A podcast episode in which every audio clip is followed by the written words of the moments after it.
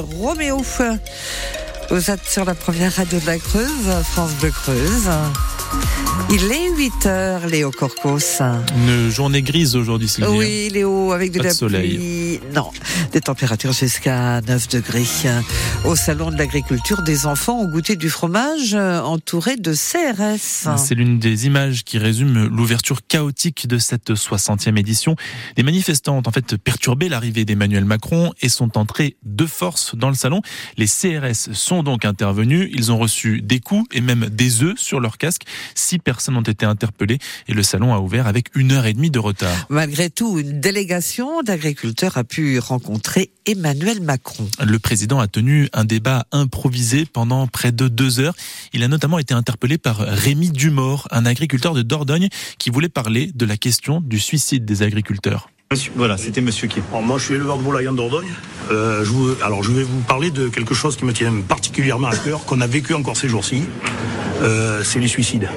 Il y a un, agriculteur qui se suicide tous les deux jours en, France. Et des jeunes. hein. Vous savez, euh, nous, on travaille à peu près 100 heures par semaine. Moi, ça fait trois ans que je travaille 100 heures par semaine, que je sors pas un revenu. C'est ma femme qui me fait vivre. Au mois d'août, j'ai failli passer à l'acte aussi. J'ai un gamin de 15 ans et une gamine de 10 ans. Vous croyez que ça me fait plaisir de monter au salon? C'est mon père qui a 60 72 ans qui s'occupe de la ferme. Face aux agriculteurs, Emmanuel Macron a dégainé de nouvelles annonces. Il euh, inscrira l'agriculture dans la loi comme intérêt général majeur. Il y aura aussi la mise en place d'une trésorerie d'urgence pour les exploitations en péril et la mise en place aussi des prix planchers basés sur les indicateurs des coûts de production. Cette mesure-là, elle va dans le bon sens selon Thomas Gibert. Il est maraîcher près de Saint-Thierry-la-Perche en Haute-Vienne, secrétaire national de la Confédération paysanne et il a fait partie de ceux qui ont rencontré le président. On est satisfait que euh, y ait une ouverture dans ce sens-là. Après, on n'est pas dupe.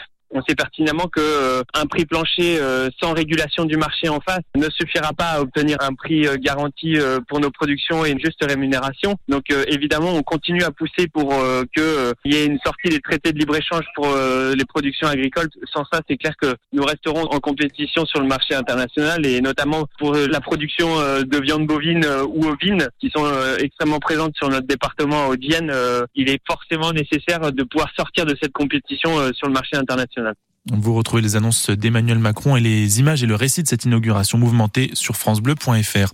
Loin de ce tumulte, nos animaux creusois se préparent pour leur concours.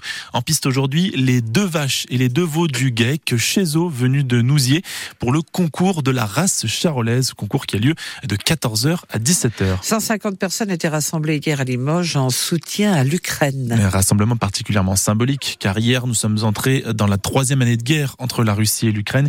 Il y a eu des rassemblements un peu partout en France, à La Rochelle, à Orléans, à Rennes ou encore à Nice. France Bleu Creuse, euh, 8h03.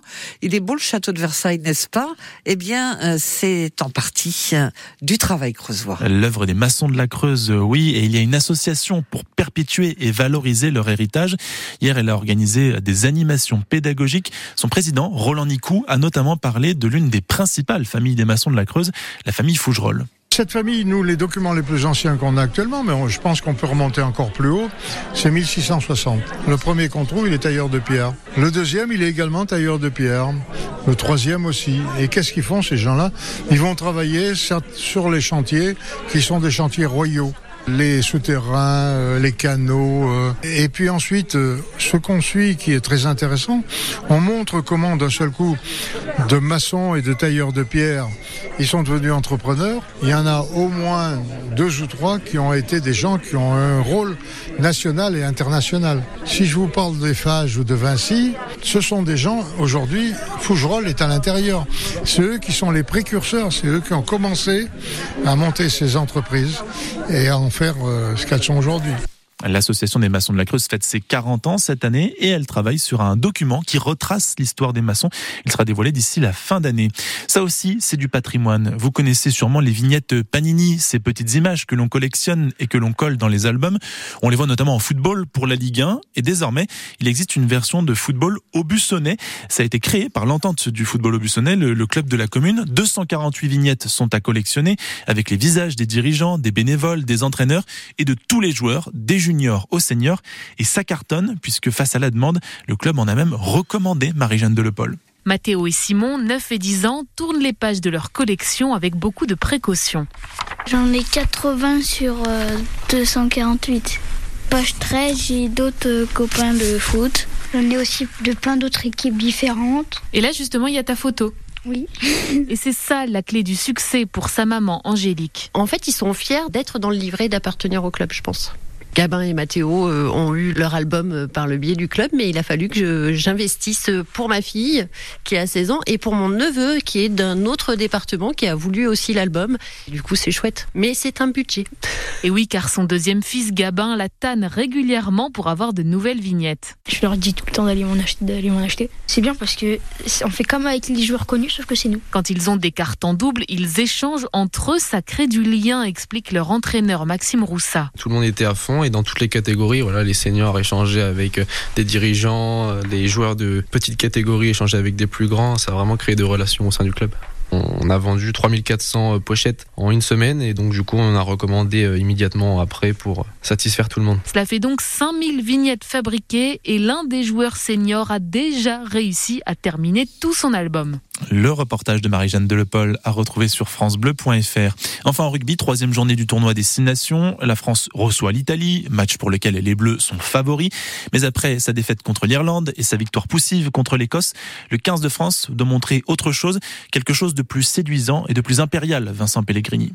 Après ce début de tournoi guerre enthousiasmant et avant d'affronter l'équipe la plus faible de la compétition, bon nombre d'observateurs plaidaient pour un renouvellement et un rajeunissement de ce 15 de France. Cela n'a pas été l'option choisie par Fabien Galtier. Le rugby, c'est pas la Star Academy, c'est pas Colanta non plus. L'équipe de France de rugby, c'est pas ça. On est, on est convaincu que ça ne marche pas, pas avec cette équipe-là pas avec l'histoire de cette équipe-là. On est convaincu que vivre l'expérience qu'on vit en ce moment va nous rendre plus forts. Battu lors de ses deux premiers matchs dans ce tournoi, l'Italie reste sur une défaite cinglante face aux Bleus, 60 à 7 en octobre dernier lors de la Coupe du Monde.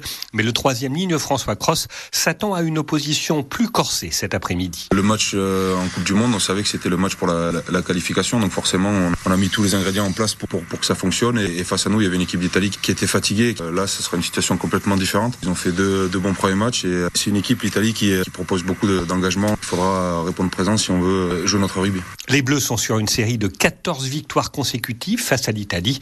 Ils n'ont plus perdu face à la Squadra depuis 11 ans.